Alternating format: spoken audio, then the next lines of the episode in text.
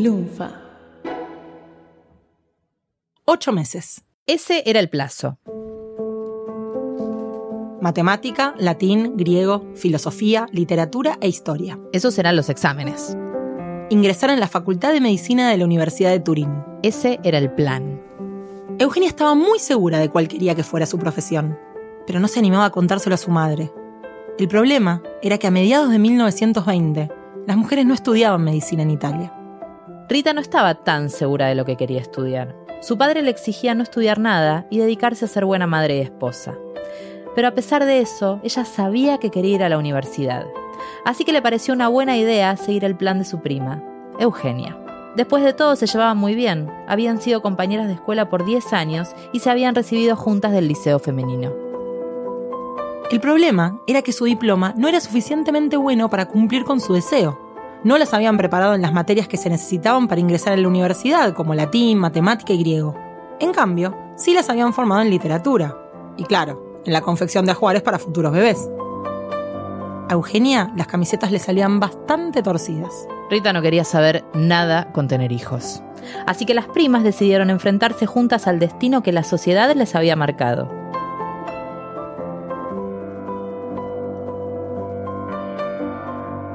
Eugenia es Eugenia Sacerdote de Lustig. Nació en 1910 y emigró a Argentina en 1939, escapando de las leyes raciales fascistas en Italia. Ya en el país, introdujo el cultivo de células in vitro y la vacuna Salk contra la poliomielitis. Gracias a ella, se salvaron miles de vidas. Rita es Rita Levi Montalcini. Nació en 1909 y también emigró, primero a Bélgica y luego a Estados Unidos. Durante muchos años investigó sobre el factor de crecimiento nervioso. En 1986 fue galardonada con el Premio Nobel de Medicina, siendo la octava mujer premiada en ciencias en el mundo. Primas, médicas e investigadoras. Soy Valeria Edelstein. Soy Nadia Cheramoni. Y esta es su historia. Una historia de esfuerzo, exilio, pasión y trabajo una historia de científicas.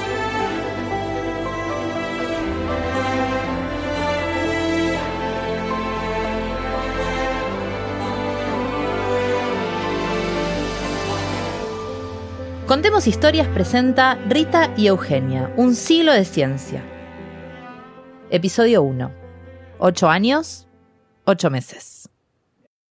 El plan ya estaba en marcha. Lo primero encontrar dos profesores, uno que las preparara en griego y latín y otro para matemáticas. Con el resto de las materias podían arreglárselas solas. Se presentarían a rendir en octubre. Tenían ocho meses por delante. Para terminar el plan de estudio a tiempo, decidieron pasar el verano en un pueblo de montaña. ¿La razón? Su profesor de griego y latín vacacionaba ahí.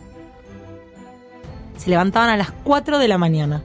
Eugenia saltaba de la cama resoplando más dormida que despierta, repetía entre suspiros la lección que el profesor les había enseñado el día anterior. Es que ella prefería quedarse estudiando hasta altas horas de la noche. Rita, en cambio, se despertaba fresca y feliz. Prefería estudiar por la mañana. Estas diferencias temporales de todas formas no eran un mayor problema, porque las primas tenían que estudiar 12 horas por día.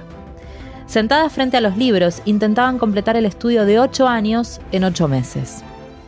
Eugenia era mejor en matemáticas, Rita en griego, latín y filosofía. Eugenia aseguraría, décadas más tarde, que nunca había estudiado tanto en su vida.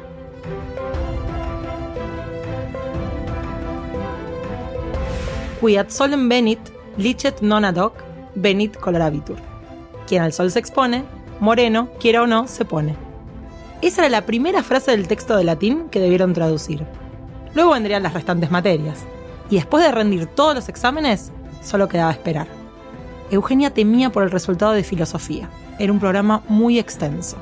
Rita por geografía. No había sabido decir cómo ni por qué se formaba la corriente del Golfo en el Atlántico. Callada, había visto a la profesora escribir el comentario. La examinada no parece saber ni lo que es la corriente del Golfo espera, angustia, ansiedad, más espera, hasta que finalmente, un día, el profesor de griego y latín llamó a Rita. Con la voz quebrada por la emoción le avisó, Señorita Riri, aprobada. Y Eugenia también. Las primas habían logrado su primer objetivo. Era el comienzo de un largo camino que las separaría y las volvería a encontrar una y otra vez.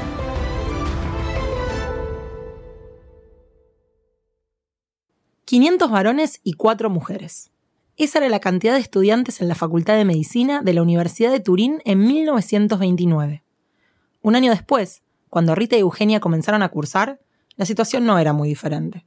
Ingresaron 300 estudiantes, de los cuales solamente 7 eran mujeres.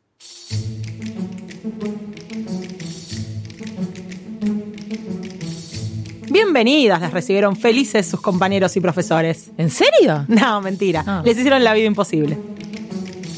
Les ponían pedazos de cadáveres escondidos en los bolsillos del guardapolvo. O se ubicaban en dos filas en las puertas de la facultad, formando un pasillo que ellas debían atravesar, mientras las empujaban, les robaban los sombreros y abrigos, las golpeaban. ¿Pero y nadie hizo nada? Sí, ellas. Le pagaron al portero de la facultad para que les permitiera entrar por una puerta de atrás y llegar al aula antes que el profesor. Eugenia, mientras tanto, aún no le había confesado a su madre que había decidido estudiar medicina. Ella estaba convencida de que su hija se había dedicado a las matemáticas. Descubrió la verdad el día que encontró en su casa los huesos humanos que Eugenia usaba para estudiar. A comienzos del cuarto año de medicina, Giuseppe Levi, profesor en la cátedra de histología, seleccionó a quienes serían sus ayudantes de investigación.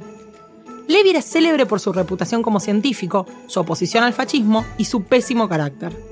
Llegar a ser sus asistentes era un honor que solamente pocos estudiantes alcanzaban. Eugenia y Rita fueron dos de los cuatro elegidos.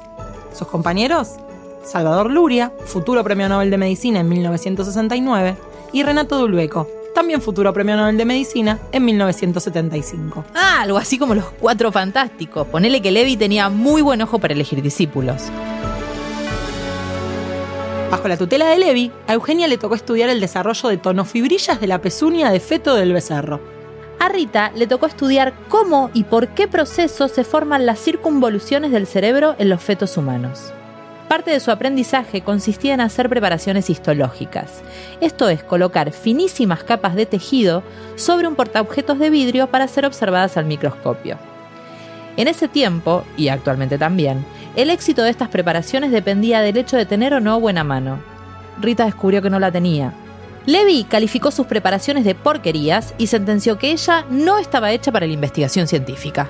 Bueno, tan buen ojo parece que no tenía. Para esa época, Rita enfermó y tuvo que ser internada. A su regreso, Giuseppe Levi le asignó otro tema de investigación y a partir de ahí su relación mejoró. Entre ambos surgió una admiración recíproca que se prolongaría durante toda su vida.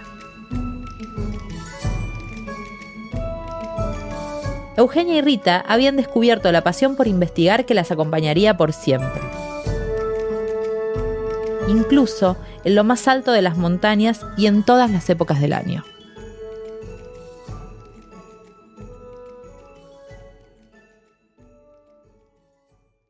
Durante el verano, Eugenia se iba a investigar al Instituto de Fisiología de Alta Montaña que dependía de la Universidad de Turín. Para llegar ahí tenía que trepar 1800 metros cuesta arriba en dirección al Monte Rosa, unas tres horas de caminata a buen paso. Le acompañaba su hermano Paolo. Paolo ya se había recibido de la carrera de Ciencias Económicas y también se había inscrito en Medicina, sumándose como ayudante de Fisiología. Llevaba a sus espaldas la mochila con el tesoro más preciado, cuatro docenas de huevos fértiles con embrión indispensables para los experimentos.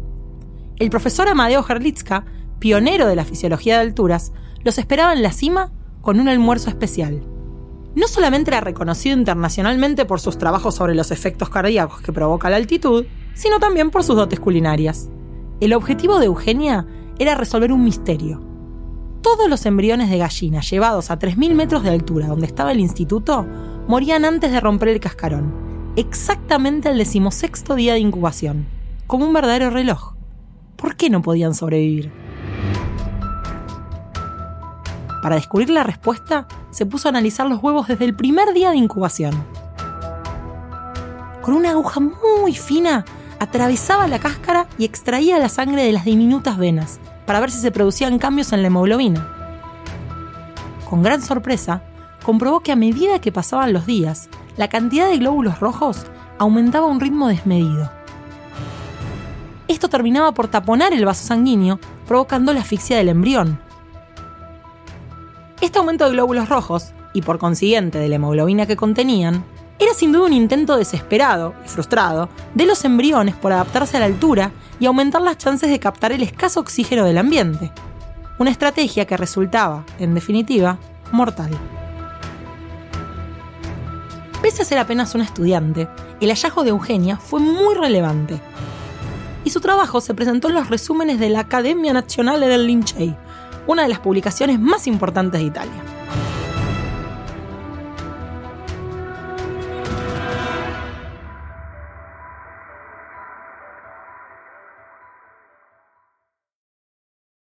Un domingo llegó de sorpresa Giuseppe Levi, el viejo profesor de histología. Venía acompañado por un joven que resultó ser el primo hermano del profesor Herlitzka. Se lo había encontrado de casualidad mientras hacía alpinismo, y conociendo el parentesco, lo había invitado al laboratorio del Instituto de Alta Montaña con la promesa de un buen almuerzo. Después de probar los platos exquisitos de Herlitzka, Eugenia fue la encargada de mostrarle el laboratorio. El joven se interesó mucho por el material de vidrio y el trabajo que realizaban. Quizás era por su formación como ingeniero, aunque lo más probable es que fuera por su interés en Eugenia.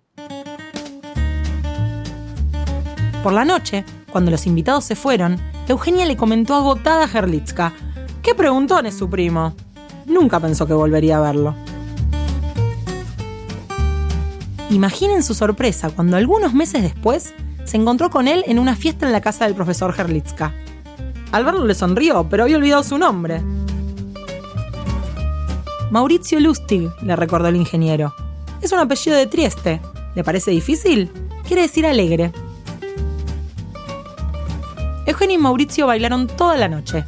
Luego, él la llevó en su auto hasta la casa. Y en el medio del camino, repentinamente, le preguntó, ¿no quiere casarse? Ante la seriedad de la propuesta, Eugenio respondió que lo pensaría. No atinó a decirle que estaba de novia con un médico de la guardia. La verdad es que no era muy feliz con él, pero era un hombre bastante depresivo y no quería causarle problemas. Estuvo toda la noche despierta pensando en cómo cortar la relación. A la mañana siguiente le comentó la situación a Rita. Su prima, muy pragmática, le dijo con toda naturalidad, no te preocupes, se lo digo yo. Rita tenía práctica en esto de rechazar candidatos, pero Eugenia no podía deslindarse de la responsabilidad. Finalmente, juntó coraje y abandonó a su novio. Felizmente, el muchacho sobrevivió.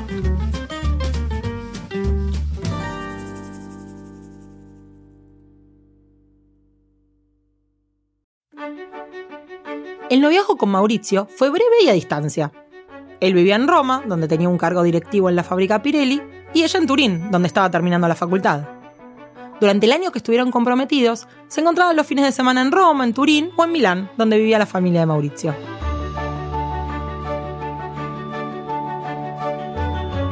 Rita y Eugenia se recibieron de médicas en 1936 con las más altas calificaciones.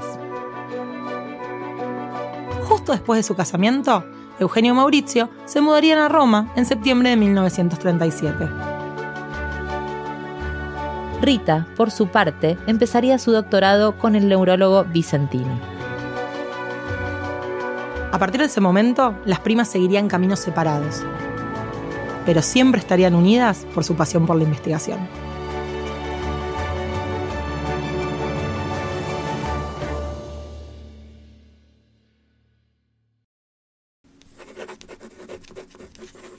...12 de diciembre de 1937.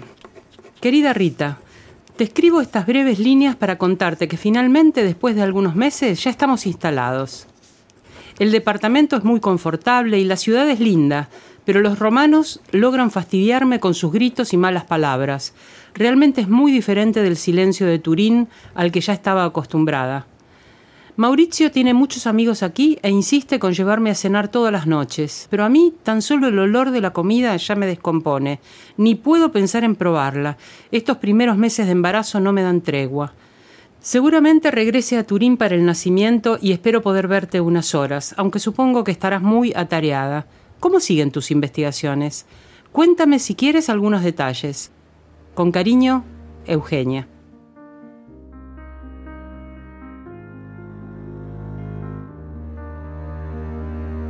En junio de 1938, Eugenia volvió a Turín para el nacimiento de su hija Livia.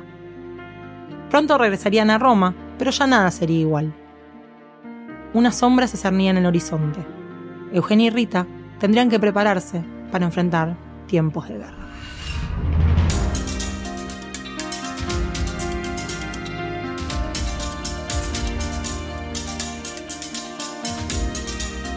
Este episodio de Contemos Historias, Rita y Eugenia, un siglo de ciencia, fue realizado por Valeria Edelstein, Nadia Cheramoni, Mariano Payela y Román Frontini para Lunfa FM. Podés encontrarnos en Twitter como arroba valervejita, arroba nschiara, arroba mmarianop y arroba romancen-bajo.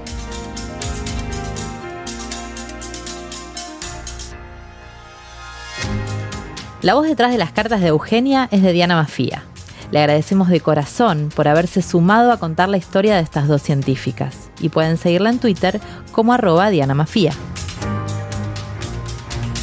Si quieres escuchar todos los episodios, puedes hacerlo buscando Contemos Historias en Spotify, Apple Podcast o tu aplicación de podcast favorita.